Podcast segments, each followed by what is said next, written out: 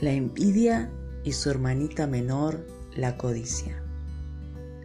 La envidia es hermana de la codicia. Es la que convence a la codicia a maquinar pensamientos de aquello que no tiene y sobre todo de aquellas cosas que poseen los demás. Y también de cosas que se desea. Genera en la codicia pensamientos de competencia, igualdad, rebeldía, curiosidad, desobediencia, cuando ha encontrado su víctima. A menudo escuchamos acerca de la envidia e incluso las personas dicen que la envidia es inofensiva. Esta envidia sana. ¿Existe la envidia sana? Si pensamos detenidamente existe la codicia o deseo de tener lo que otro tiene, pero si esto termina allí, la persona no maquina, no trabaja con esos pensamientos maliciosos, terminará allí, no se va a convertir en una envidia, ya que ésta necesita de su hermana la codicia para apropiarse de la mente de una persona. ¿Cuándo? Cuando esas maquinaciones ya son intensas, han pasado un tiempo largo dependiendo ¿no? de esa intensidad, de la profundidad de aquello que se desea obtener, es que va a actuar la envidia. La codicia es el deseo de tener, poseer, obtener algo que no está quizás en nuestro alcance tampoco, que es imposible que actúe en nosotros. Pero a través de este deseo intenso, la persona se autoengaña lo que deseamos se convierte en envidia cuando esa obsesión comienza a ser parte de nosotros diariamente. Es el primer paso, la obsesión. ¿Qué es la envidia en realidad? Es justamente esta acción que hace la codicia cuando ya no puede más con aquello que está deseando. Cuando toma posesión la envidia, el primer síntoma es obsesión, segundo la rebeldía, la obstinación, el capricho, la falta de temor a la maldad, o sea, hacer cualquier cosa con tal de obtener aquello.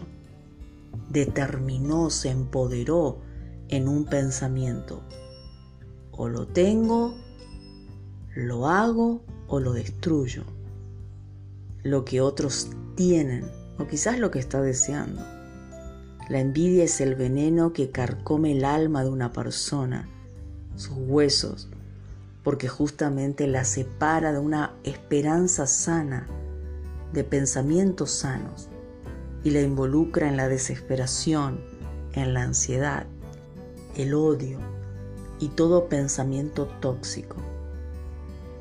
Quita la paz de la persona, esa esperanza sana, y la convierte en una esclava de aquel que es envidiado. Destruirlo o tenerlo. Ese es el punto. Por eso dije que destruye la sana esperanza, porque su única esperanza es destruir si no se puede tener. Por ello la envidia no es inofensiva, ya que muchas guerras de naciones ha ocupado este pensamiento en las mentes de aquellos que lo han hecho, porque desean apoderarse de cosas que otras naciones tienen, ya que el centro de la envidia es el odio, la violencia, la muerte y la locura. Por eso no hay envidia sana.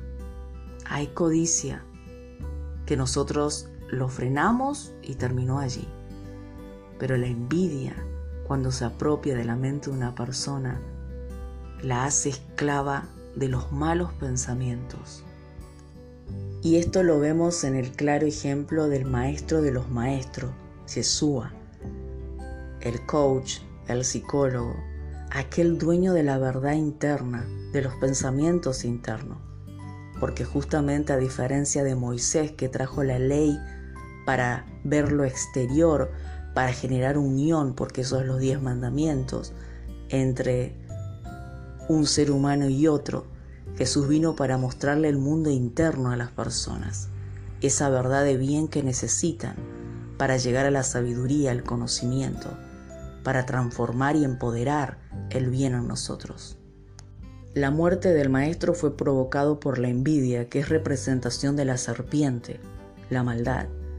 Los eruditos doctores de la ley de aquel entonces lo envidiaban porque no podían entender su autoridad, su inteligencia, su sabiduría, y no querían darle el lugar que él se merecía en la tierra, porque ellos no podían ser lo que él era y tampoco podían aceptarlo.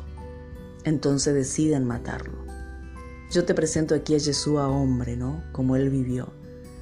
Sabemos que él tuvo un propósito, sabemos que hay cosas espirituales detrás de esto, pero no vamos a entrar en ese foco. Vamos a entrar en el foco de cómo la envidia actuó en él. Y él lo sabía. Lo mataron porque no podían ser lo que él era. No podían entender las cosas como él entendía. Y eso generó locura. Dice que se rompían la ropa. Vemos textos donde dice que la envidia era tan grande que se rompían la ropa. ¿Por qué? Porque generaba odio, destrucción. El odio, después de la obsesión, es el segundo paso más importante dentro de la envidia. Se empodera y justamente trabaja con pensamientos inmundos. A diferencia de la codicia, la envidia es un arma mortal que envenena a quien lo siente y tira sus flechas a su víctima. Por ello, nosotros debemos siempre distinguir esto en nosotros para frenarlo, para detenernos y pensar, porque a pensar se aprende. Una vez que la envidia se apodera del corazón de un ser humano, le trae muchas desgracias, porque como dije, es odio, es muerte mental porque no le deja pensar correctamente, y es muerte espiritual porque no le da esperanzas para que la persona encuentre por sí misma sus talentos, sus dones y sea feliz con ella misma, ¿no?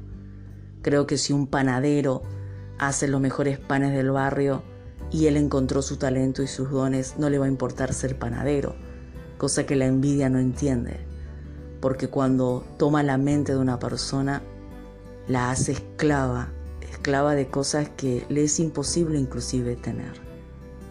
Cuando nosotros nos demos cuenta de esto, y comenzamos a trabajar en nosotros, en nuestros pensamientos, entonces podemos frenar la envidia para que no se convierta en una muerte en nosotros. La envidia es la serpiente, representa, es un símbolo.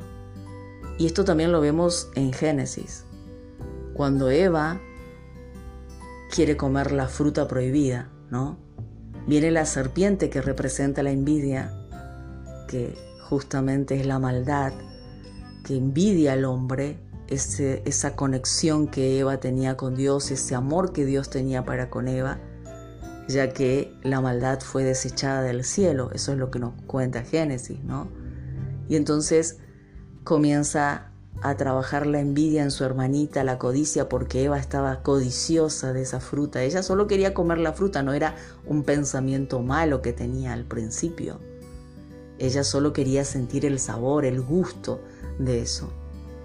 Entonces la serpiente comienza a decirle, si pruebas un poquito, conocerás el bien y el mal, serás igual que Dios, ¿no? Aquí vemos cómo trabaja la competencia, cómo trabaja la igualdad, eh, harás las mismas cosas que Dios hace, es mentira, no vas a morir, o sea, no le hace ver la gravedad de la maldad. Todos estos pensamientos genera justamente para que se empodere la envidia en un corazón. Hasta que comió la fruta y entonces la envidia entró. Y allí comienza el deseo de Eva de poder, ¿no? de autoridad, de querer ejercer cosas que no están en su diseño de hacerlo. Por eso dije, mata a la persona que lo siente, porque mata su vida, su identidad, su propósito, sus talentos, sus dones, sus capacidades. Nunca le va a dejar descubrir quién es realmente ella. Podemos hablar mucho más acerca de la envidia. Yo creo que también tenés tus conceptos, tus pensamientos sobre esta palabra. Pero te puedo asegurar que lo que escuchaste aquí fue muy fuerte y no lo escuchaste antes. Eso es lo que espero que no lo hayas escuchado antes. ¿Por qué? Porque es bueno ver cómo este sentimiento, este pensamiento que produce en nuestro sistema interno multitudes de cosas, se apodera de una forma inofensiva, porque hay pasos para apoderarse de la mente de una persona. ¿Cómo lo hace? ¿Cómo engaña? ¿Cuáles son los pensamientos que nos lleva a nosotros a servir a la envidia sin darnos cuenta? Eso lo vamos a ver en el próximo episodio. Como digo, siempre estos temas son tan amplios, tan complejos, pero aquí te damos focos de pensamientos para que aportemos un granito de arena en este mundo que tanto lo está necesitando también, de abrirnos y darnos cuenta que tanto el bien como el mal está dentro de nosotros y que tenemos las herramientas suficientes para poder trabajar en ello. De eso se trata mis podcasts y el sistema interno que trabajamos juntos, porque a medida que lo escuchás, me das trabajo a mí.